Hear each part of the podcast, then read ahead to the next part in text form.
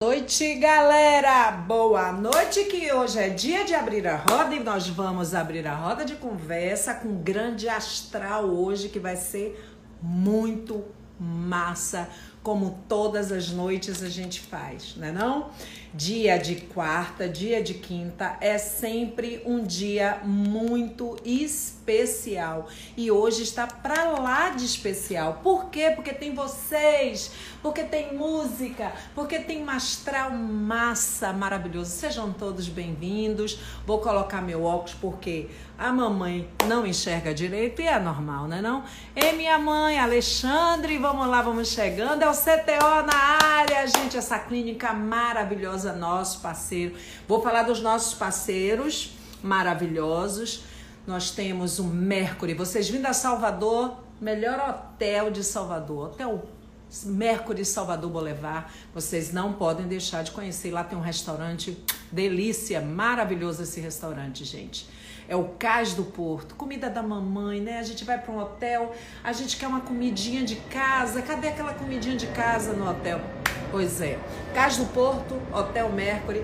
Aí tem também a Jamile Design, maravilhosa. É só ir lá, arroba Jamile Falcão design maravilhosa. Tem o CTO, que é uma clínica fantástica de odontologia estética em Lauro de Freitas, Bahia. Um beijo para todos vocês, um beijo para a Xé das Antigas, Drica, a toda a galera aqui presente. O Zeca já chegou, esse lindo. Gente, vocês não têm noção, eu nem dormi direito, porque como é eu vou entrevistar esse cara que é um poeta fantástico. Quero mandar um beijo para Rita Benedito, que foi ela que fez a ponte, essa minha irmãzona. Ivan, meu amor, meu lindo, meu lindo, lindo, maravilhoso. Um beijo para todos. Bem, gente, é o seguinte. Como eu falei, hoje nós vamos entrevistar um dos maiores poetas nacional, internacional. Ó, ele é o cara. Zeca nasceu em 11 do 9. 11 do 9. Um cara assim que vem do Maranhão, de São Luís do Maranhão. Nasceu naquele lugar lindo que é um grande paraíso. Se tem alguém aqui que não conhece, vá. São Luís do Maranhão é lindo, tem uma cultura maravilhosa. É um grande artista, gente plural, construi uma carreira sólida, com muita poesia, arranjos maravilhosos. Ah, gente, ele é muito bom. Ele é maravilhoso. Eu sou fã, todos nós somos. E vamos que vamos, cadê Zeca? Vamos falar com este grande, grande artista que eu amo muito, muito, muito. Eu acho que todos vocês. Todos. Acho não, tenho certeza absoluta. Zeca, eu só preciso que você me chame aqui para a gente poder entrar e bater aquele bate-papo gostoso, maravilhoso. Sônia, um beijo, um beijo a todos aí, um beijo. Jamile! Jamile, acabei de falar de você agora, Jamile, maravilhosa. Olha que coisa mais linda, gente. É muito linda. Tessa Maria, deu as caras, apareceu a Margarida. Hoje é um dia massa, gente. Vamos que vamos. Zeca já tá aqui com a gente. Eu só preciso, Zequinha, que você me chame aqui, porque a de cá ainda tá com a tecnologia, né não? Devagar. Doinha Prata, meu amor. Doinha, vamos lá. Eu sei, Jamília, que você tá aí, maravilhosa. Sarita, um beijo, um beijo, Mara, Elvis. A Zeca. Aí, Zeca, cadê Zeca? Zeca, me chame. Ô, Benerzinho, um beijo. Neia, Rosca, Tiago, Sônia Neves. Um beijo a todos vocês. Gente, Zeca tá aqui, como é que eu chamo ele? Peraí. Eu sei que você tá aí. Pronto, já vou chamar. Ai, coisa mais linda. Ai, ai, Zeca. Hum. Eita! Oi, Sara, como vai? Coisa linda! Que Tudo bom, querido? Tudo ótimo. Obrigado pelas palavras gentis aí. Não mereço tanto, mas obrigado mesmo assim. Que nada, é verdade. Não é conversa, é verdade. Maravilhoso. Grande poeta, grande, grande cantor, com músicas lindas. Eu amo, amo o seu trabalho e você sabe muito bem disso, que eu sou seu fã. Né? E tem um monte de gente bacana que te ama, que está aqui presente. Tá? É, que veio te ver. Aí, um monte de gente que acompanha aí as lives. É, tal, tenho Eu quero agradecer a nossa amiga Rita, que fez a ponte, nossa Rita Benedito. Enfim, Zeca. Desculpe, você falou alguma coisa. Queridíssima Rita. É, Rita é maravilhosa. Zeca, deixa eu só te falar. Nesse momento de, de pandemia, a gente criou essa live para a gente poder estar tá conversando com a galera, com os colegas, e a gente trazer sempre uma história para essa galera bacana que curte a gente, né? Enfim. E aí, vários artistas já passaram por aqui e contaram algumas coisas da sua história, né? Muitas vezes a gente vê o artista no palco e não sabe quem foi aquele garoto, aquele rapaz, aquela menina, aquela pessoa que lutou tanto para chegar onde está. Então, hoje, eu tenho uma grande honra de estar com esse grande artista que eu tanto amo e perguntar para ele: como foi, Zeca, a sua infância e a sua adolescência naquela naquele lugar tão lindo que é São Luís do Maranhão. Me conte. Bom, prazerzão estar aqui falando com você. É, a gente já ensaia esse, esse bate-papo há muito tempo, né? É, é. Desde quando você foi ver o nosso show lá? Acho que foi na Concha, né? Na Concha. Não, não. Primeiro foi, foi numa. Foi um show seu aqui na Paralela isso. Paralela, que você gravou um vídeo para a ONG. Exatamente, foi. Foi mesmo. E depois eu acho que a gente fez na. que até deu uma palhinha da sua música. No meu aniversário. É, você cantou nesse show no meu aniversário. Fernando Nunes, nosso Isso. baixista maravilhoso. Deve estar tá aí assistindo. Carinha, ele cantou para você, hein? Deve ele está tá aqui. Fernando. Sim. Bacana. Então, me conte. Então, eu, eu nasci em São Luís por acidente, porque minha família é toda do interior de uma cidade na Baixada Maranhense, né? uma região de muitos rios, muita água, muitos lagos e tal. E eu vivi lá até os oito anos, nessa cidade chamada Arari, que eu considero minha, né? Uhum. Só não sou de fato, assim, legalmente, porque na minha certidão de nascimento consta São Luís. Mas eu fui só, minha mãe foi só parir, três dias depois voltou de barco, aquelas coisas daquela época, né? Anos 60. Então, minha infância foi muito rica, muito feliz. Assim, é... Parece livro de Monteiro Lobato, sabe? Fruta no pé. Aprendi a nadar no rio, que ficava era quase o quintal de casa. Bichos, lendas de assombração, toda brincadeiras na rua, carro quase não passava, era uma coisa muito mágica. Aprendi a remar a canoa, coisa que até hoje eu sei fazer, me orgulho, porque as pessoas não, pessoas do meu convívio não sabem remar canoa. E eu sei remar canoa, igual índio amazônico, assim, sabe? Ah. Então, assim, são coisas, privilégios, né, de uma infância. E com oito anos teve uma grande enchente nessa cidade, ao invés de seca, no Maranhão histórico é maior de enchentes. É, no Nordeste se fala muito em seca e tal, mas no Maranhão a, a coisa das enchentes é mais forte. E o rio dessa cidade, o Rio Merim, que é um rio lindo, imenso, transbordou e a nossa casa foi uma das primeiras afetadas. Tem fotos das pessoas entrando de canoa pela janela, sabe? Para a gente que era criança era tudo divertido, era uma grande Com brincadeira. Certeza. Pescava na sala, fazia aqueles giraus, aquelas armações de madeira para a gente poder ficar ali. Mas para os adultos era um inferno, doenças. Meu pai perdeu tudo, ele tinha uma farmácia, estocava no, no próprio prédio, perdeu tudo que tinha e teve que começar a vida em São Luís do Maranhão.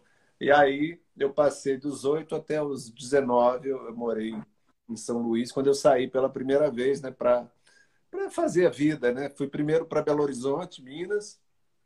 te adorava aquela cena do Clube da Esquina, Milton, Loborges, Beto Guedes, a gente amava aquilo.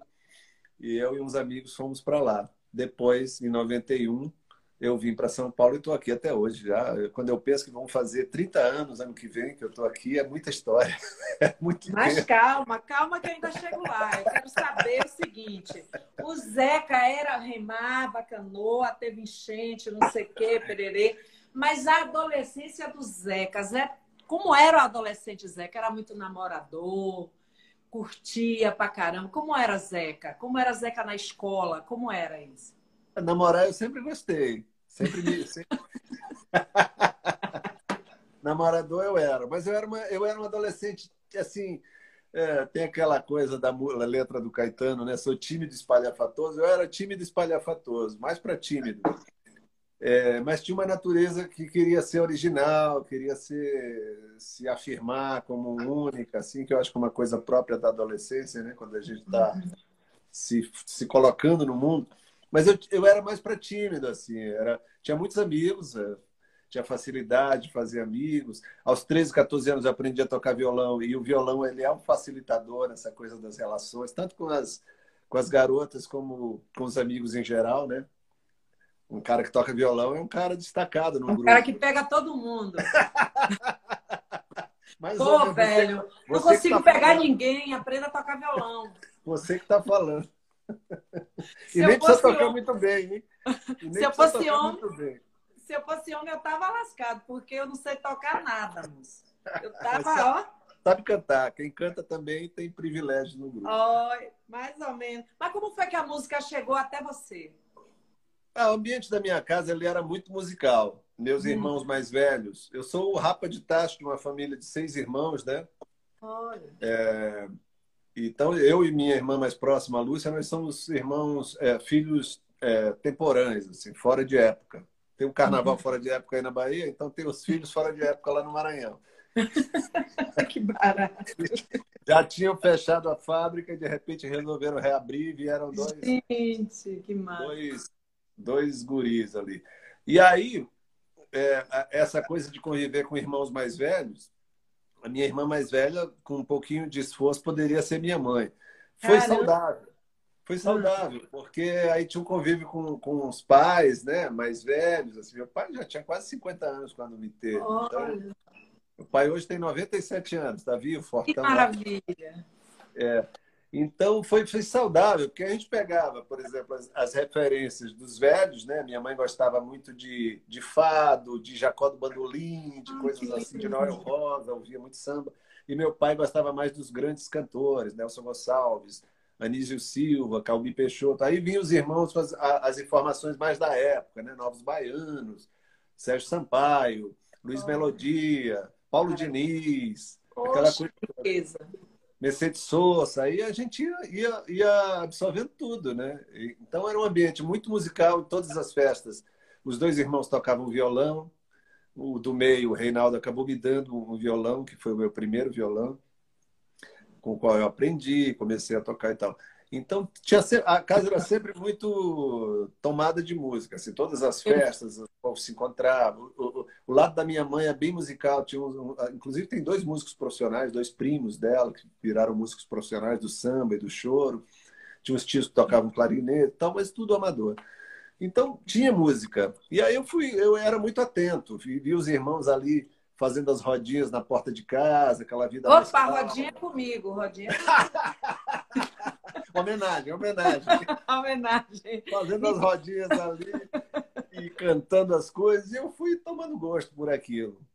Aí, com 14 anos, eu aprendi, aprendi os primeiros acordes lá com, com o professor, depois eu fui sozinho, com os amigos mais velhos, e fui, fui metendo as caras, porque o músico brasileiro ele é muito intuitivo, né? Claro que Sim. tem os músicos que estudaram, que se formaram, tem uma formação mais, mais técnica e tal, mas a grande maioria do, dos músicos brasileiros, compositores, músicos e até instrumentistas é autodidata, né? Com certeza. Vai, vai fazendo, vai metendo a cara e aprendendo na estrada com os amigos, com os parceiros, na troca com os outros músicos, é e assim foi. E aí Aí eu, eu, comecei logo a fazer música, isso, isso de certa maneira me colocou num outro lugar, sabe? Fui para um grupo de teatro, onde eu perdi um pouco a timidez, comecei a tocar nas peças, fazer as trilhas das uhum. peças. Mas lá na sua cidade mesmo? Ainda, não, ainda já em São Luís, já morando em São Luís. Tá, vou, vou, foi para São Luís, aí. Isso. E aí a coisa começou a acontecer, festival aqui, festival acolá. Acabei ganhando, com 20 anos eu ganhei um festival que me deu um ânimo, assim. Foi quando eu comprei o meu primeiro bom instrumento, assim, instrumento oh. profissional mesmo e tal. E aí foi acontecendo. Me diga uma coisa, e você sempre trabalhou com música? Você teve alguma profissão, alguma coisa? Por exemplo, é, sei lá, você trabalhou em alguma coisa ou você só estudou? Você só tocou música, só música? Eu bem que tentei, viu, Sarajane? Eu bem é. que tentei. É, eu estudei. Eu, quando acabei o colegial, eu fui fazer vestibular sem muita convicção. Acabei passando para agronomia, Olha que legal! Cursei um ano, eu falo que a única coisa que eu aprendi de bom nesse, nesse curso foi a dirigir trator, porque tinha uma aula prática que a gente tinha que aprender a dirigir trator. E era Pô, muito velho. divertido. Que merda! Você não aprendeu a plantar nem batata? Nada. Credo. É um curso muito técnico. E até você meter a mão na massa, demoraria. Aí eu não aguentei e saí. Meu Deus! dessa época eu herdei o apelido do baleiro, que os amigos me chamavam meio para sacanear, porque eu vivia sempre com balas, chicletes e tal. E, aí fui tentar outra faculdade. Tentei um ano de jornalismo, que foi muito bom, porque eu vivia nos corredores. Eu assisti duas aulas desse curso, foi muito. Mas nos corredores eu conheci muita gente interessante, que estava ali no momento parecido, alguns escritores, gente querendo ser poeta, gente querendo fazer cinema, aquela coisa toda, teatro, e aí tinha uma ebulição ali e foi muito bacana. Mas na, na faculdade mesmo não aprendi nada. Que... E aí, eu ainda abri, eu ainda tentei ser empresário, eu abri uma loja de doces e tortas. Então, tá vendo? Você trabalhou em outra coisa. Trabalhei. Você abriu uma loja de, lo... de doces. É, durou um ano e faliu. Você comeu os doces todos, foi? Olha, em parte, os amigos iam. Eu já tinha aquela, naquela época os amigos mais velhos, boêmios, que gostavam. Ia lá comer de graça. Eles iam, na verdade, é, comiam um pouco de graça, ou pelo menos fiado, e tinha um barzinho do lado, onde no fim do dia a gente gastava toda a férias da, da, do estabelecimento bebendo e comendo aquelas aqueles tiragostos, aquela coisa. Que merda, caramba! Rapaz. Mas foi bom, sabia? Foi um tempo muito bom. Foi um tempo bom. Eu imagino. Divertido. Imagino. Me diga uma coisa, você tem um violão aí para cantar alguma coisa pra gente? Tenho. Ai, gente, que delícia. Coisa boa, moço. Ave Maria, que moral da zorra, velho. Já? Para tocar já? Claro, gente. Bora. Preparei nada não, mas vamos lá, vamos. Mas, gente.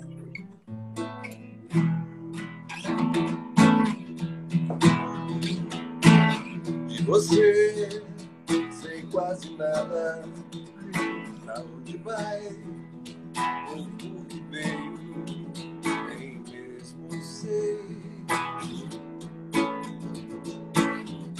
qual é a parte da tua estrada? Do meu caminho.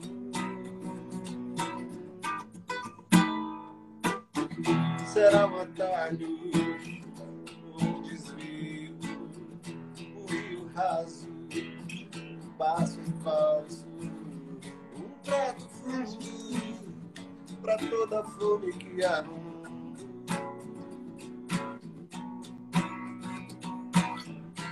Noite alta que revele, passeio pela pele. Dia claro, madrugada, de nós dois não sei mais nada. De você, sei quase nada. De você, sei quase nada, quase nada, quase nada, quase nada, quase nada, quase nada. Uhul! Que delícia, rapaz, eu não consegui dormir de noite. Eu falei assim, ah. velho, amanhã eu vou estar com o Zé Cavaleiro. Gente, eu sou fã demais. Rapaz, sou fã de todos os meus colegas. Todos, eu amo, é amo, amo, amo, amo estar conversando, ver vocês gravando, ver vocês fazendo sucesso. Quando eu vejo na televisão, eu me emociono, filmo, tiro foto coloca, que eu tô ouvindo você, olha que mar... é uma onda. É bacana. Mas é, eu gosto disso. Eu acho é uma grande celebração você ver um artista no palco, entendeu? É e eu vejo que eu vejo que cada um tem seu espaço. Espiritualmente, não existe essa coisa de eu sou melhor do que o outro ou eu posso mais que o outro. Cada um tem uma história, cada um tem uma luz e isso é tão lindo, sabe? E todo mundo tem que pensar assim, todo mundo tem que amar a felicidade do outro, porque você se vê no outro, você se representa ali. Quando você canta, eu canto, é música brasileira, é música. E música é, é, é, a linguagem do mundo, né? Você pode não saber falar japonês, você chega no Japão e você toca. Verdade, é verdade. Né? E é música, enfim. É, Zeca, é, quando você iniciou sua carreira, assim, quando você disse, quando você subiu no palco a primeira vez que tinha aquele público, como, o que foi que você sentiu, assim? Como é que foi a sua aparição na primeira vez ainda tocando lá, fazendo som? Seu, seu primeiro cachê, a, sua, a primeira história.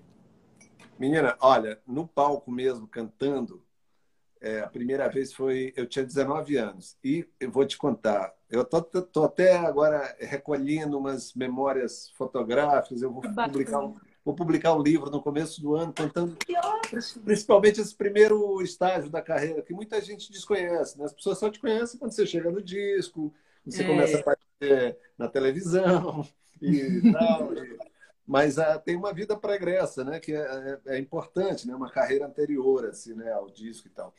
Eu agora quero contar no início do ano, eu vou lançar esse livro. Estou preparando, aproveitando esse, esse tempo muita história, estou recuperando umas fotos antigas e tal, Legal. falando com amigos, com fotógrafos que me fotografaram no começo da carreira.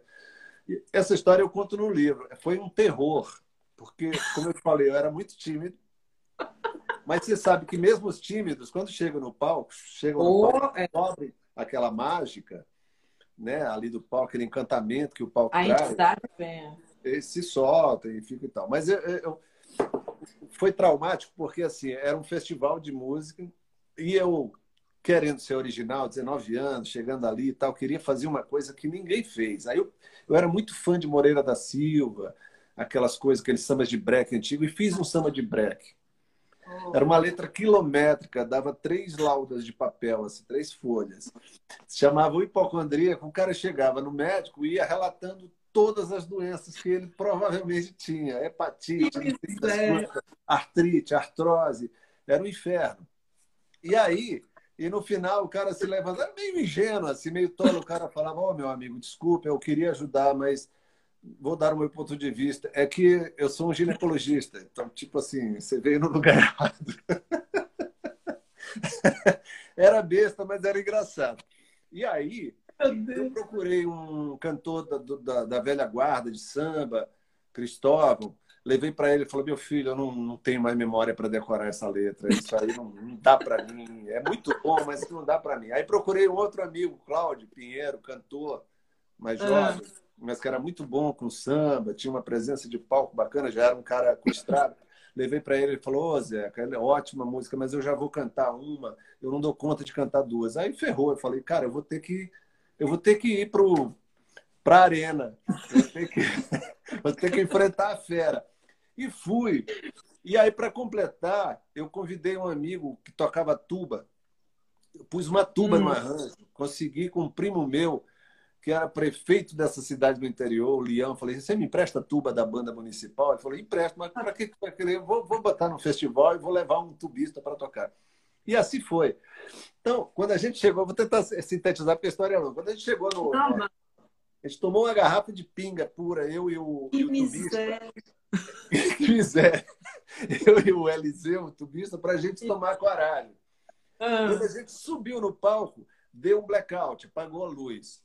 Aí aquela tuba brilhava. E um gaiato lá da plateia gritou: Olha a banda da Polícia Militar, gente! Aí ferrou, né? Aí a gente ficou desse tamanho.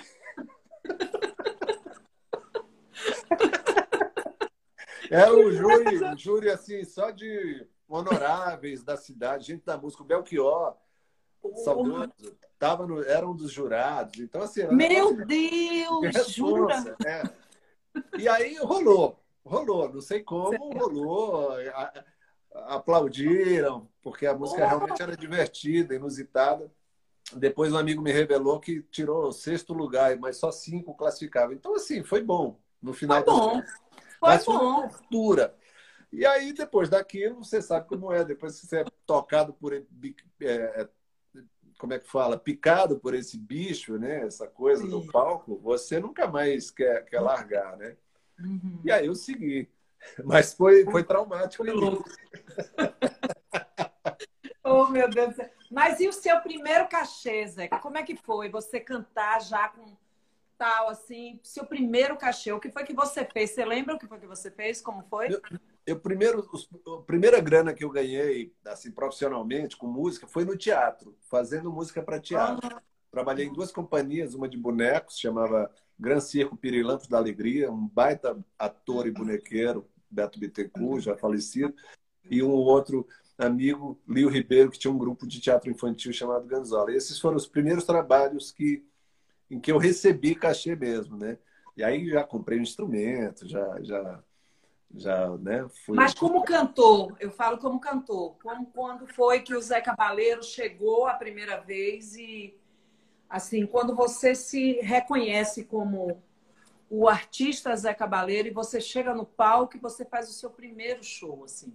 Ah, tá. Isso aí foi já no ano seguinte a esse festival que eu te contei. Mas demorou a ganhar dinheiro, viu? Com, com... Imagino. Demorou, demorou. Eu tinha 20 anos e eu já tinha um leque de composições. Falei, ah, acho que eu vou fazer um show autoral. Eu nunca tive muita curiosidade, por exemplo, para ser é, instrumentista, fazer, estudar escalas. Eu achava que isso era para outro tipo de gente. Porque você não tinha muito saco dessa coisa muito teórica, não né? Não tinha. Que signo você é, Zeca? Eu sou ariano. Sou ariano. Ai, mesmo. Você é igual meu filho. É, já querem já um negócio acelerado. Já, já. Aprendi é. cinco acordes, já quero ser compositor, entendeu? Já, é, meu filho é assim, é. é. então foi assim, eu já queria compor e Aí juntei a banda, já levava umas ideias de arranjo, era atrevido, porque aí tem que ter uma atrevimento. Os caras com 30, 20 anos de, de estrada, de carreira, cara que tocava em baile, e você ia lá, aquele moleque, dizer, não, eu não quero assim, eu quero assim, ó, pão, tom, tom, pibibi. Mas porque eu já tinha a ideia do que eu queria, modéstia à parte. Eu, eu, eu tinha um projeto, né? ainda verde, inseguro, imaturo, mas já tinha. E esse show foi muito interessante. Foi o primeiro show solo, chamava se chamava Urubu Guarani, não me pergunte por que, que eu não lembro mais. Urubu Guarani? Urubu Guarani, as sete faces da canção. Ai, que massa! Mas foi um pequeno êxito na cidade, ah. falou muito nos jornais e tal, porque era uma proposta nova, fresca, assim, né? Tinham pitadas de rock, tinha algo de MPB, muita coisa de cultura popular, porque o Maranhão tem uma cultura popular muito Sim, rica. Maravilhosa. Né? Então, foi interessante. Aí começou a abrir as portas, né? Mas, assim, para me estabelecer profissionalmente demorou, viu? Porque você sabe, né? A estrada é, é com dura, né? certeza. Né? Não é fácil, não. Mas como foi você ver sua primeira música na rádio, tocando na rádio? Sua primeira canção, poxa, tá tocando na rádio. Como foi essa... de, de você se ouvir na rádio? Ah, é uma alegria, né? Eu acho que até hoje, quando eu ouço uma música nova de um disco tocando na rádio, eu fico, eu fico comovido. Eu fico assim, porque é um sonho de todo, sonho de menino, né? A gente que ouviu muito rádio, que adorava ouvir música de rádio e tal, de repente ouvir uma música sua tocando ali, sendo ouvida, compartilhada naquele momento por sei lá quantas pessoas, mais de mil pessoas, né? É, é lindo isso. Eu conheço compositores de, de 70 anos, gente com 50 anos de carreira, que ainda hoje ouve a música e fica emocionado. emocionado. E o rádio tem uma mágica muito grande também, né? Tem, tem, tem sim. E você pode tocar essa música pra gente? Posso. Ah, foi, foi bandeira. Eu não quero ver você cuspindo ódio. Eu não quero ver você fumando ópio pra sarar a dor. Eu não quero ver você chorar veneno. Não quero beber o teu café pequeno. Eu não quero isso, seja lá o que isso for. Eu não quero aquele, eu não quero aquilo. Peixe na boca do crocodilo, braço da Vênus de Milo acenando tchau. Nada tenho, vez em quando tudo, tudo quero mais ou menos quanto. Vida, vida, nós fora zero. Quero viver, quero ouvir, quero ver. Nada tenho, vez em quando tudo, tudo quero mais ou menos quanto. Vida, vida, nós fora zero. Se é assim, quero sim. Acho que vim pra te ver. Uhul! Que coisa linda, mamãe. Sarajana, essa música tem uma história rapidinho, uma história muito curiosa que eu costumo contar nos, nos shows, as pessoas rir, que é o seguinte. Essa música foi a primeira música do, do meu primeiro disco, antes mesmo da Gal gravar, Flor da Pena, aquela coisa toda que criou um burburinho em torno do, do, do disco e do meu nome. Essa música foi a primeira a tocar na rádio. E aí, o pessoal da gravadora me ligou e falou assim: Cara, é, essa música vai entrar na trilha da nova novela da Globo, Por Amor. Vai ser o tema da Cássia Kiss e tal, o personagem uhum. da Cássia Kiss. Falei, pô, que bacana. Liguei para minha mãe, já contei para ela a novidade. Massa. Aí ele falou assim: no dia seguinte o cara ligou, a gente vai no programa da Xuxa lançar essa música, falar da novela e tal. A Xuxa, na época, não tinha mais aquele programa infantil, era anos 90, ela tinha um. Era o Planeta. Isso, o planeta. mais musical. É. Eu lembro que nesse mesmo programa que eu fui gravar, estava Novos Baianos naquela retomada dele, estava Lulu Santos, estava Nelson Gonçalves na última aparição, acho, dele, logo uhum. depois ele viria a morrer. Um tanto de gente. E aí eu fui. Aí o cara falou assim: Eu posso tocar violão? Eu falei: Não, você vai dublar. Eu falei: Cara, mas eu não sei fazer isso. Fala, treina em casa, pega uma escova, bota na frente do espelho assim e finge que tá. Eu, eu fiz, né? Fiz o dever de casa. Cheguei lá, gravei. A música tinha uma certa estranheza. Ela era vazia, não tinha bateria, não era uma música assim, solar. Era dois violões e um acordeon. É, é um pouco triste. Embora eu adore ela, não era uma música ela é adequada é para aquela situação. Aí cheguei, a Xuxa me apresentou, falamos sobre. A... Quando eu acabei de cantar, ela falou: Que música estranha, meu! De onde saiu? Aí eu apontei para o peito e falei: Saiu daqui. Ela é Ariana, Ariana. Ela é Ariana. É né? Ariana. Ariana tem paciência para aquilo, né? É. Saiu daqui, ó. Aí conversamos ali sobre a novela, sobre a trilha e tal. Fiquei esperando, nunca foi ao ar esse programa. Mentira! Foi, acho que foi tão ruim a apresentação que nunca foi ao ar. Mas foi Jura? divertido. Foi. E aí eu fiquei acompanhando a novela para ouvir, porque também a coisa da trilha de novela, para a nossa geração, é muito importante. Trilhas incríveis, né? Que já músicas que foram marcantes em, em, várias trilhas de novela, sei lá, se a gente for pensar que Meu Mundo e Nada Mais, do Guilherme Arantes, ah, em Anjo Mal, né, música tal, tema de tal personagem, isso aí é um, universo muito... Aquela abertura do Pecado Capital, do Paulinho da Viola, coisas muito marcantes, né? Isso. Ou a do Fagner, Coração Alado, ah, coisas muito. É noveleiro, hein? Eu, sou, eu era, até os anos 80 ali eu fui bastante noveleiro. Depois perdi o fio da meada. Depois perdeu, é. Mas então era, era prazeroso também ouvir uma música sua, igual, igual ouvir no rádio, ouvir na novela. Então fiquei acompanhando. Mas tocou umas duas vezes, logo o personagem da Cássia Kiss foi trocado pelo da Regina Duarte. Era Porra. Fagundes, o galã. Aí trocou e nunca mais a música tocou.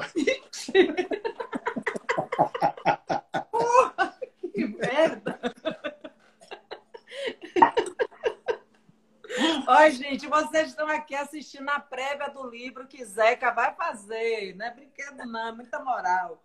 Ô, Zeca, me diga uma coisa.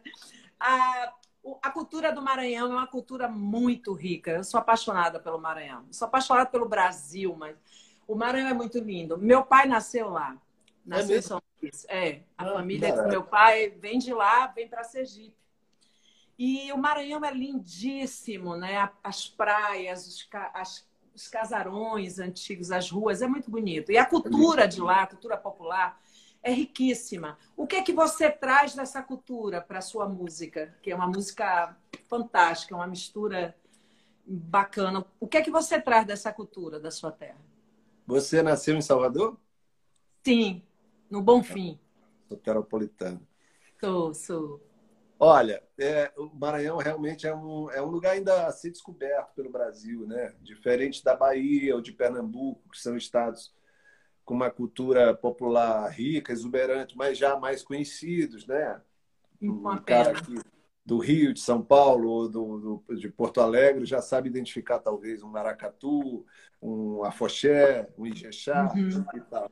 Mas dificilmente vai saber identificar um tambor de crioula, uma meu boi, de zabumba, são é, é, essa, essa, essas particularidades rítmicas uhum. né, da cultura do Maranhão ainda são muito desconhecidas. Talvez por causa da distância, do isolamento, a dificuldade até, até até avião é era difícil para lá. Agora as coisas mudaram um pouquinho, mas havia um isolamento mesmo, assim, né? O Maranhão está ali no meio de caminho, é o que eles chamam de meio norte, porque é metade nordeste, metade Amazônia já. Tem uma coisa meio. Então, é, é, é, não há muita troca alguns artistas da, da, minha geração, além de mim, começaram a, a fazer uhum. trabalhos com, com, esses ritmos, tambor de crioula, tambor de mina, pumba meu boi, e vários outros ritmos que são típicos, exclusivos uhum. de lá isso começou a popularizar um pouquinho. Mas não tem ainda essa, essa divulgação toda. O que também, num certo sentido, não é ruim, porque preserva, preserva bastante. Claro, é verdade. Mas o que é bonito é para ser compartilhado, né? O que é belo deve ser compartilhado. Então, mais cedo ou mais tarde, ele vai ser descoberto. E todas essas outras particularidades, o, o patrimônio histórico, né? o casario, uhum. que é lindo, está um pouco abandonado, mas que é lindo. A culinária, comida que é maravilhosa, que mistura. Maravilhosa, sim. Influências de vários lugares. Tem comida do sertão, tem a comida do litoral, tem a comida mais ali. Caranguejo próximo. é maravilhoso. Ah, Maria, o melhor caranguejo do Brasil. É e olha enorme. que eu não sou bairrista. Muito bom. É, é, mas é bom mesmo, é bom mesmo. Aí tem já aquela região mais ao sul ali, já próximo de Goiás, Tocantins uhum. que já é uma outra coisa, uma outra paisagem, uma outra tipo de comida. É, é muito rico o estado. É, é. sim, as músicas, os, os, artistas de lá, é, é, uma Jamaica brasileira mesmo. Você tem aqueles... É, é muito, é muito é, é rico. É muito negro, é muito, tem muito árabe, tem uma mistura muito, muito, muito indígena também. Tem uma, uma coisa, uma mistura muito bonita ali. A coisa que eu mais me apaixonei no Maranhão é a educação das pessoas, porque eles são é? O São Luís do Maranhão é impressionante. O povo fala um português perfeito. É impressionante. É, outra coisa, um, eu tô, todos os meus shows são maravilhosos, mas teve um show que eu fiz em São Luís do Maranhão que esse ficou marcado na minha vida, porque eu lembro que é, cafezeiro, sei lá, era o governador na época e tal. Cafeteira. Cafeteiro, uma figura, fez um café da manhã gigante pro povo, louco, uma figura. É. E aí eu fui fazer esse show lá. Então era sei lá, 50 mil pessoas, 70 mil pessoas, uma loucura, muitos, muita gente. E aí o som pifou, sacou? Quando a luz pifou e o som pifou, acho que Fernando Nunes estava comigo nesse show, acho que estava, não tenho nem certeza se era ele que estava tocando. Cara, não, não tinha, hoje são os celulares que ninguém liga, não tinha. A galera ligou o isqueiro e não parou de cantar. É mesmo. Eles continuaram cantando e eu fiquei assim, caramba, meu Deus, que é isso? Que Era a coisa mais linda do mundo, e eles cantando e, eu, e a gente cantando, e aí o som voltou e a gente continuou. O cara, o governador, ficou tão apaixonado com aquilo, porque quando eu voltei, eu falei, gente, eu amo vocês, que coisa mais linda e tal, pedi aplauso para eles. O cara me contratou para outro dia, rapaz, é foi mesmo? massa. Ah, foi. Teve outro show. Aí eu digo, pô, será que o som vai parar de novo, né? Porque é aquela história, né? A gente vai fazer um show, às vezes não tem gerador, enfim. E aí foi massa, a gente ficou num hotel lindo, assim, num lugar que era cheio de hotéis coloridos e, e muito, muito lindo, assim, muito bacana. Mas enfim, eu fiz uma pergunta a você, você é igual a mim, a gente vai para outros cantos. É, mas é assim, a conversa boa é conversa caótica. É, a cultura do Maranhão. O que é que você traz dessa cultura do Maranhão, dessa cultura popular, para a sua música? Ah, boa, boa pergunta. Quando eu cheguei aqui em São Paulo em 91, eu estava muito tomado pela coisa do reggae. Uhum. Porque a gente ouvia muito, muito reggae no nosso grupo. Muito lá. reggae. A gente ouvia todo tipo de música, na verdade, mas tinha. É. O reggae estava num momento assim de abolição, tinha, tinha deixado de ser aquilo que era na origem, música de empregada doméstica, de operário, de caminhoneiro. No início era isso. E aí foi entrando na classe média, foi virando uma coisa meio geral, assim, do gosto geral, que todo mundo, ou quase todo mundo, apreciava, né? Os salões de uhum. reggae fizeram muito sucesso nos anos 80, a gente ia para lá e passava a noite dançando, era uma delícia. Tinha umas festas incríveis, tinha uma festa no, no Salão Espaço Aberto, esqueci o nome da festa, mas ia todo mundo de branco, era um troço lindo, assim. E ficava a noite toda ali bebendo cerveja, comendo camarão seco, frito e com farinha e dançando reggae. Então, quando eu cheguei aqui, eu estava muito tomado por isso. Eu compunha muito é, com linhas de baixo, fazendo as, as linhas no violão, as linhas do baixo e tal. Isso não é exatamente cultura popular do Maranhão, porque já é uma coisa absorvida depois. E, então eu não sabia muito bem nem o que, que eu era quando eu cheguei aqui. Eu cheguei aqui meio confuso, querendo absorver tudo, ainda contaminado pela coisa do rock que tinha sido recente ali, aquela invasão nos anos 90, daquelas bandas todas uhum, que nos influenciaram também, claro. Claro, sim. sim. Paralamas, Titãs, Barão, essa coisa toda. E mas aí quando eu vim para cá, a distância às vezes faz também você redescobrir coisas, né? É, eu comecei a ter uma saudade de algumas coisas, comecei a compor, por exemplo, toadas de Bumba Meu Boi, que era uma coisa que dificilmente eu fazia lá. Bacana. Olhava até assim com o nariz meio torcido e tal. Depois eu fui entender a beleza daquilo, a grandeza, a nobreza daquilo tudo, e comecei a compor coisas e a fazer referências à, à, à, à cultura regional do Maranhão, que era uma coisa que eu nem sabia que tinha em mim, sabe? Isso foi muito bacana. E hoje, hoje eu tenho isso, é muito natural. Porque aí também você amadurece, não tem mais medo claro, de, claro. de, de, ser confundido com nada, né? Você sim, é o sim. que é.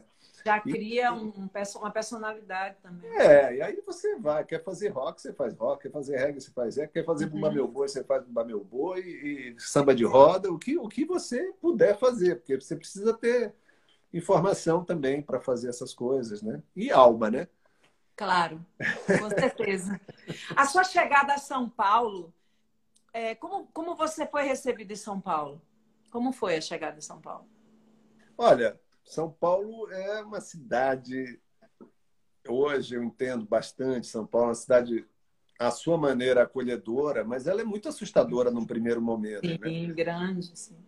É, muito assustador. Então, assim, aquela coisa também que o Caetano fala na canção: quem vem de outro sonho feliz de cidade aprende depressa a chamar de realidade. Você vem de um sonho de uma, de uma realidade provinciana, aquela coisa que também tem em Salvador, embora seja maior, né? Sim, sim. Que São Luís, mas aquela coisa que todo mundo se conhece. Você sai na noite, você encontra é. três, quatro, cinco conhecidos. Quer dizer, tem uma uhum. familiaridade ali, uma, uma coisa conhecida, reconhecível, que traz segurança também, né? Traz tédio também, mas traz segurança, traz, traz uma certa Sim, certo verdade. sossego. E numa cidade, uma metrópole como São Paulo, você está meio no meio do mundo assim. Então foi um pouco assustador, não posso dizer que não. Eu cheguei de carro, eu vim de carro com a minha namorada. Do Maranhão para São Paulo? Foi. Você veio por Brasília ali? Não. Não, a gente foi por Salvador. A gente passou Nordeste. 20 dias. A gente ah, foi. Foi Piauí, cortamos ali. É a Bahia, ficamos uma semana em Salvador. Na... Viemos com calma, sem pressa. Ah, tá. Uma semana em Itapuã, na casa de uma amiga. Depois a gente foi ali para Arraial da Ajuda, passamos uns dias lá. e para, fomos por Belo Horizonte. 20 Sim. dias depois chegamos em num Fiat Uno, chegamos em São Paulo às duas da manhã. Meu Deus! Às duas da manhã, na Marginal, a gente a 40 por hora, já cansado da estrada, e aquele povo a 120, né? Uma loucura. Mas aí você vai você vai conhecendo as pessoas, vai conhecendo o, lado oculto da cidade também. Nessa época teve um êxodo muito grande. A Rita veio na mesma época, o Chico César já morava aqui, mas a gente foi encontrando muita gente que estava vindo do Nordeste. Teve um êxodo muito grande ali a partir dos anos 90 de gente do Recife, é, na esteira ali do Mangue Beach, veio muita gente para cá. E eu acho que isso foi tra trazendo uma cara é, é, mais nordestina, talvez, para São Paulo, uhum. que sempre teve muita gente, né? São Mas Paulo é, é, o lugar mais nordestino, né? Não é? Dizem que é a capital do Nordeste, né? É a capital do Nordeste. E, mas aí muita gente da música. Eu acho que isso foi transformando um pouquinho a cidade também, tornando a cidade um pouquinho diferente. Lógico que foi difícil me adaptar aqui, mas logo fiz amigos dentro da música, fora da música, isso foi me dando lugar também, né? Porque quando você tem um objetivo, está muito concentrado num objetivo, isso te dá motivos para ficar ali, para suportar a saudade da família, dos amigos, Sim. da cidade, do sorvete de coco, do, do caranguejo com molho vinagrete, né? Ave Maria, delícia, meu Deus. Meu a gente Deus. sabe, porque a gente é de, a gente, guardadas as proporções, as diferenças, sim. as nossas cidades são muito acolhedoras, né? São, são, sim. Isso que você falou do público de São Luís. O público de São Luís é muito hospitaleiro. É, muito Eu tenho amigos que vão para lá e eu recomendo coisas, dou contatos de pessoas, eles não querem mais voltar para São Paulo. Eles querem é, ficar lá, porque na primeira noite já dormiram na casa de fulano, já almoçaram na é. casa de crânio, entendeu? Vai criando essa coisa, assim, não tem. Aqui, naturalmente, pelo tamanho das cidades, é diferente. Um mais, mais distante. É verdade, é verdade. Mas, Zeca, cante uma música pra gente. Canto. é pra já. Cante, Zé. É, eu tenho tanta música, menina, que na hora de cantar me dá um branco. Ô, oh, coisa boa. Cante qualquer cantar. coisa, você cantar, a gente ama. Até parece aquela até, música lá. Parece a até... ginecologista. Se você me quer, me queira. Se você marcar, bobeira, eu volto pra mamãe, volto pra papai. Corro pro Xingu, fujo pra Xangai. Se você me quer, terá meu amor de fato, meu beijo fatal. Minha solidão, nem meu carnaval.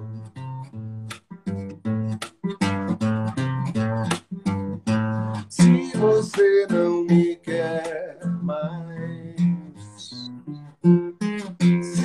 você não me quer mais, eu quero.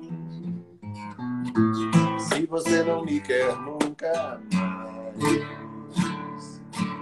eu fico dodói, fico jururu. Vou pro Juqueri, volto pra Bangu. dói, fico jururu. Vou pro Juqueri, volto pra Bangu. Dó, dói, jururu. Juqueri, pra Bangu. Dó, dói, jururu. Juqueri, Uhul! Oh, meu Deus, muito obrigada, senhor. Deixa eu te falar uma coisa, me fale do seu encontro com o Gal Costa. Eu tô toda bestalhada, meu Deus do céu. Imagine, tá todo mundo aqui na viagem. Pô, velho, Zeca batendo papo comigo. Tem uma turma boa aí, passando por aí, né? Eu tenho que pôr óculos. Porque é, é, a galera... Ó, tem gente que já disse que você é cheiroso aqui, que, eu que tirou uma foto com você que você é muito cheiroso. Tem gente, Doinha Prata aqui, tá apaixonada. Todo mundo apaixonado. Doinha, sério, é, um monte de gente. É, um monte de GCTO, um monte de gente. Me diga uma coisa, como foi o seu encontro com o Gal Costa? Olha, foi um troço também meio inusitado assim para mim. Eu tinha acabado de gravar meu primeiro disco, né, com produção do Mazola, que é um legendário. Mazola me produziu também, me maravilhoso, também, MZA. É. MZA, exatamente. Ele estava criando selo. Barra, sei lá, não sei, não lembro. Era lá na Barra, lá na Barra, ainda é, até hoje lá o escritório. Ainda é. E ele estava criando o selo, MZA, dentro da Universal, que era a antiga Poligram, né? Uhum. E estava uhum. recrutando artistas novos. Já tinha é, chamado Chico César, na sequência me chamou depois a Rita também, várias pessoas. E aí eu gravei, eu gravei ali assim, meio. Ele estava. O Chico estava. O trabalho do Chico estava dando muito certo, tinha outras artistas que ele estava. Uma menina do Amazonas tinha ganho o concurso lá do Faustão, ele estava investindo em outros artistas. Então comigo foi uma aposta assim, meio. Ah, vamos ver se esse cara vai e tal. O que foi bom também, porque não botou nenhuma pressão não botou uma uhum. pressão muito grande. Eu tive uma certa liberdade, apesar de um orçamento muito pequeno, mas eu tive uma certa liberdade de fazer o disco e tal, com alguns colaboradores muito preciosos. Ricardo Leão, tecladista, Sacha Ambach, tecladista, Ramiro Mussoto, que você deve ter conhecido. Ah, Ramiro, saudoso, sim, claro. queridíssimo. Tocou comigo, Ramiro. É, né? Ramiro tocou com todos na Bahia, né? É, é. um querido, um craque, me ajudou muito sim, no primeiro disco, um cara muito querido. E aí, logo depois, a Gal chamou ele, também né, um velho conhecido, chamou ele para para produzir o acústico MTV dela. E ela queria, além dos convidados que ela já tinha, que eram, acho que, já Herbert Viana e Luiz Melodia, ela queria uma, pessoa surgida ali naquela década, daquela geração. E me chamaram, porque eu tinha feito no disco uma homenagem a ela, na música Flor da Pele, eu tinha ampliado a voz dela e eu usava um trecho do Vapor Barato, né? Ó, sim, eu estou tão cansado e tal. E ampliei a voz, a gente tocava a voz dela no teclado, a minha Honey E eu, eu, eu, soube que ela ouviu a música, ficou comovida, ouviu no rádio e tal. Oi. Aí, tempos depois, veio esse convite. E eu, poxa, cantar com Gal era uma responsa muito grande, é muita história, né? É muita história, assim, tem uma, uma história. Eu fiquei nervoso, não vou mentir. O Herbert no camarim estava suando em bicas, assim. Aí alguém falou: pô, mas você está suando? Ele falou: cara, cantar com a Gal Costa é. então, se ele estava nervoso, que já estava na cena há muitos anos, imagina eu. Mas foi lindo, acho que rolou uma química bonita. E aquilo ali ampliou muito, assim, deu, deu, propagou muito meu trabalho, sabe? Foi, foi, foi bacana, foi importante mesmo. É, Além é... da alegria, alegria pessoal, artística, né, de fazer aquilo, comercialmente foi o disco dela foi muito bem sucedido. Acho que na época vendeu 500 mil cópias. Então, assim, amplificou Sim. muito o meu. Uh, muita gente passou a me conhecer a partir dali. Que maravilha, né? Vamos cantar ela um pedacinho? Vamos, com prazer. Eita, coisa boa. Ando tão a flor da pele, qualquer beijo novela me faz chorar. Ando tão a flor da pele, teu olhar, flor na janela me faz morrer. Ando tão a flor da pele, que meu desejo se confunde com a vontade de não ser então a flor da pele e a minha pele tem o fogo do juízo final. Um barco sem porto, sem rumo, sem vela, cavalo sem cela. Bicho solto, um campo sem dono, um menino, um bandido. Às vezes me preservo, no é suicídio. Uhul! A palhinha. Coisa linda. Quando você fez essa música, Zeca, você estava pensando em quê? Eu estava apaixonado.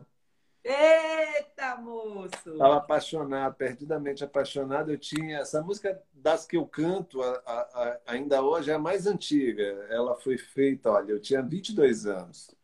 E na época, curiosamente, quando eu cheguei aqui em São Paulo, eu deixei ela de lado eu falava, eu não vou cantar essa música. Aí o Chico, de quem eu tinha ficado amigo, dizia, rapaz, cante essa música. Essa música é muito, ela é muito passional, visceral, ela vai cair no gosto das pessoas. Eu falei, ah, acho meio infantil, assim. Falei, Nada, rapaz, cante. Ele que me incentivou, eu já ia deixar ela de lado. E aí eu comecei a cantar nos shows e realmente ela, ela tinha uma, é tinha uma comoção, ela tinha um impacto. Eu acabei pondo no disco e deu no que deu. Ela é linda. Me fale, você é um cara muito ligado à tecnologia e tal, e você gravou muitos discos por gravadoras, mas você lançou o seu selo, Saravá. Isso. Como é que como foi essa experiência? Como foi isso? Olha, o Saravá ele surgiu assim. Eu, tinha, eu gosto muito de produzir.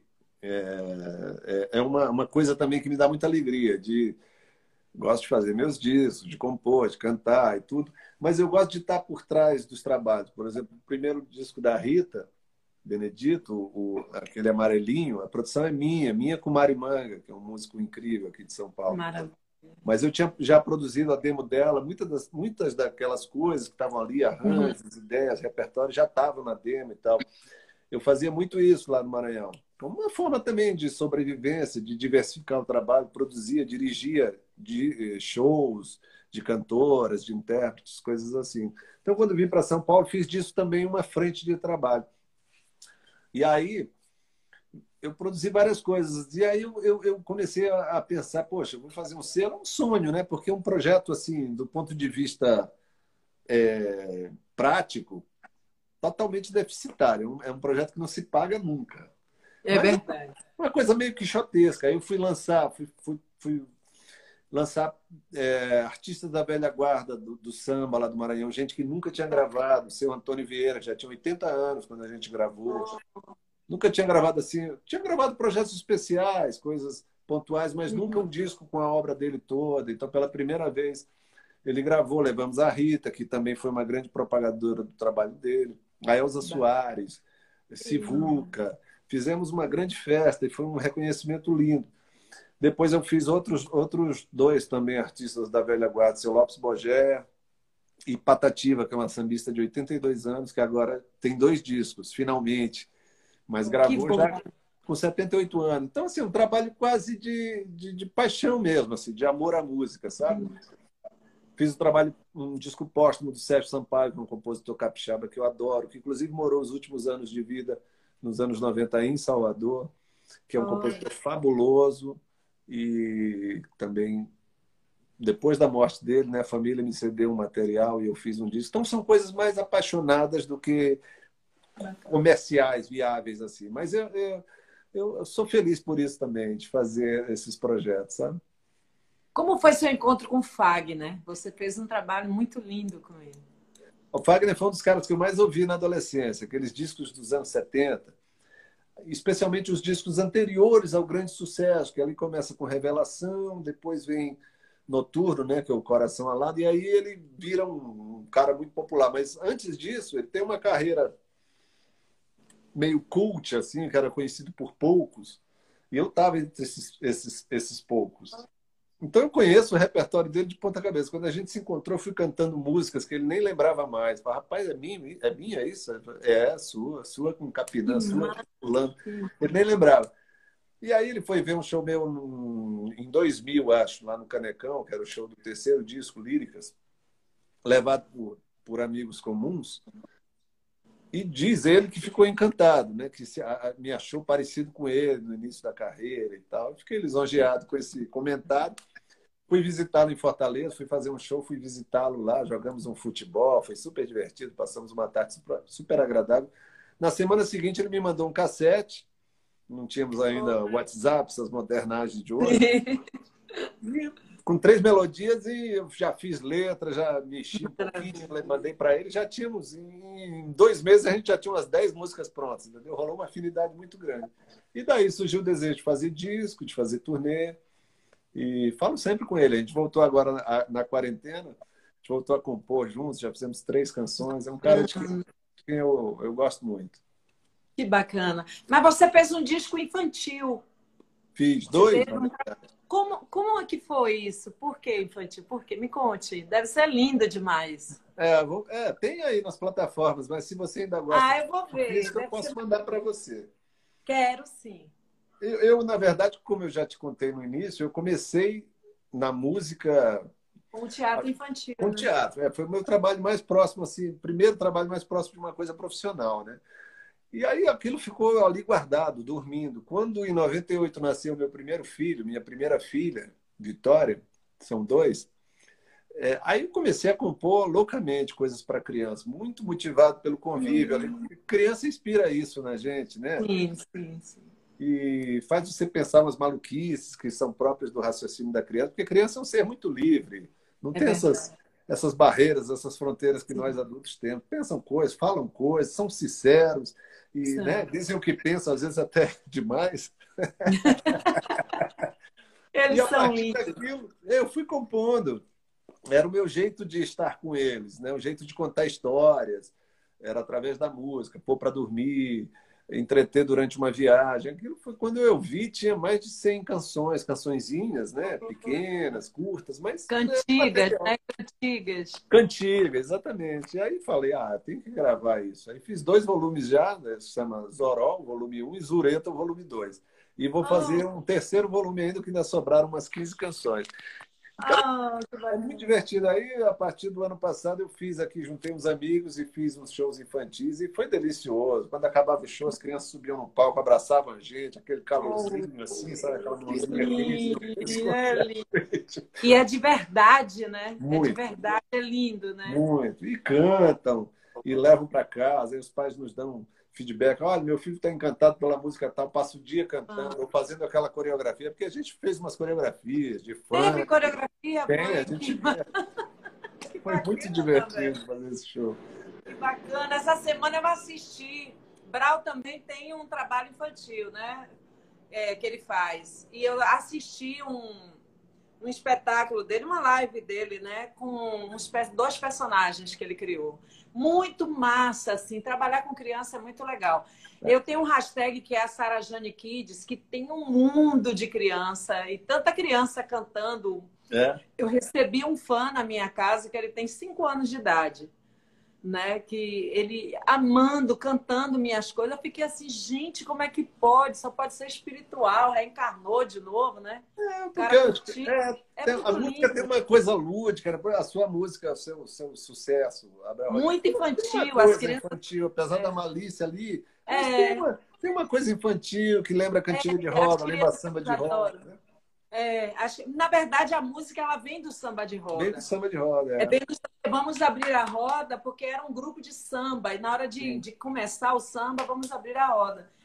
Mas, enfim, para a gente encerrar, basicamente, que pena, mas para a gente encerrar, é, como é que você vê a cultura hoje do país?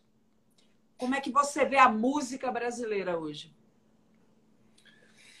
Olha, uh, uh, será que dá tempo de responder? Não vai cair, não. Né? Dá, sim. Bom, se cair, dá. eu já me despeço aqui antecipadamente é, das pessoas. Não, Vou tentar ser sintético, porque essa pergunta dá uma live inteira, né? Mas dá tempo, sim. Diz que dá que duas horas, mas não vou te fazer isso com você, não. Tá bom. a, a, nossa cultura, eu acho que é a coisa mais preciosa que a gente tem. O Brasil é um país muito louco. Rico e muito rico e assim talvez ainda não tenha aquela aquela coisa sólida das instituições como países europeus como os Estados Unidos mas a gente tem um trunfo muito grande que é essa nossa riqueza cultural. E quando eu falo riqueza cultural não é só a música não é só o livro não é só o cinema. Teatro é cinema é, é tudo.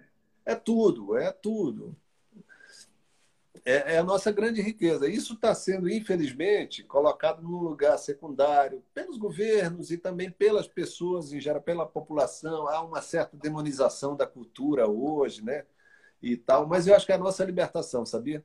Acho que é a coisa mais valiosa que a gente tem, a lição que a gente tem para ensinar o mundo, de miscigenação, de de tolerância até, porque na arte e na cultura se exercita muito isso, da tolerância eh, sexual, da tolerância racial, social. Religiosa. Religiosa, é uma coisa onde se exercita muito isso. Então, é um lugar muito precioso, né? muito bonito. E a gente tem que lutar pela preservação disso. É, eu acho que é isso. E, e, e levar isso a lugares altos, porque a gente pode, a gente tem potencial incrível. Né? É, a arte é transformadora, né, Zeca? A arte faz, faz abrir portas de um universo que a criança, o adolescente, ele vê. É, é transforma. Como você disse, eu fiz né? teatro e, e, e, acabou um pouco da minha timidez e tal. Mas é, é, a arte, eu, eu, eu que fundei a UNG, né? Hoje eu não sou mais presidente, mas fundei eu vi a transformação daquele menino que chegava com raiva, chateado, briguento, e a gente acolher e calma, sabe? E hoje você encontrar eles adulto, pai de família, um pai bacana. É lindo bacana. isso, né? É, é muito inclusiva, a... arte é uma coisa muito inclusiva. É né? muito, muito, muito. Devia, devia ser vista nas escolas de uma forma muito mais especial. O esporte, Sim. a arte, Sim. de uma forma concreta, como tem nos Estados Unidos, como tem Isso. na Europa de oportunizar todas as pessoas, porque na verdade todos nós somos artistas desse grande teatro que se chama vida, né? Exatamente. A vida é um grande teatro, né? Exatamente. Algumas pessoas usam várias máscaras, outros as máscaras caem, outros têm uma só. E a gente vai aprendendo, cada ano a gente muda de máscara, vai criando, crescendo, melhorando a cada dia, nos transformando em um ser melhor. Mas com isso eu quero dizer que para mim foi grandioso estar com você, estar com todas as pessoas aqui, dizer que eu sou realmente sua fã mesmo e adoro seu trabalho.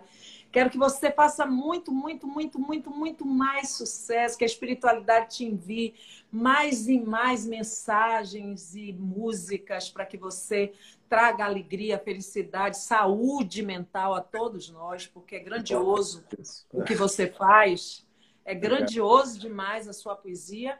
E quero que você termine cantando a música que, se você não cantar, é problemático. Eita, é problemático. eu, eu não cantar a rodinha, meu irmão, que me quebra na porrada. Essa música aqui, ela, ela ficou tão popular que ela tem versões em samba reggae, em axé. Recentemente o Araqueto gravou, o Jalperi canta no show. É, ela é. ficou muito popular em Salvador por causa dessas releituras. Eu tava triste, tristinho, mas sem graça que a top moda é uma grela na passarela. Eu tava só, sozinho, mais solitário que um paulistano. E o canastrão na hora que cai o pano. Tava mais bobo que banda de rock e o palhaço do circo Vostok. Ontem eu recebi um telegrama. Era você de Aracaju, ou do Alabama, dizendo nego, sinta-se feliz. Porque no mundo tem alguém que muito te ama, que tanto te ama, que muito, muito te ama, que tanto te ama. Por isso hoje eu acordei com uma vontade danada de mandar flores ao delegado, de bater na porta do vizinho e desejar um dia, de beijar o português da padaria.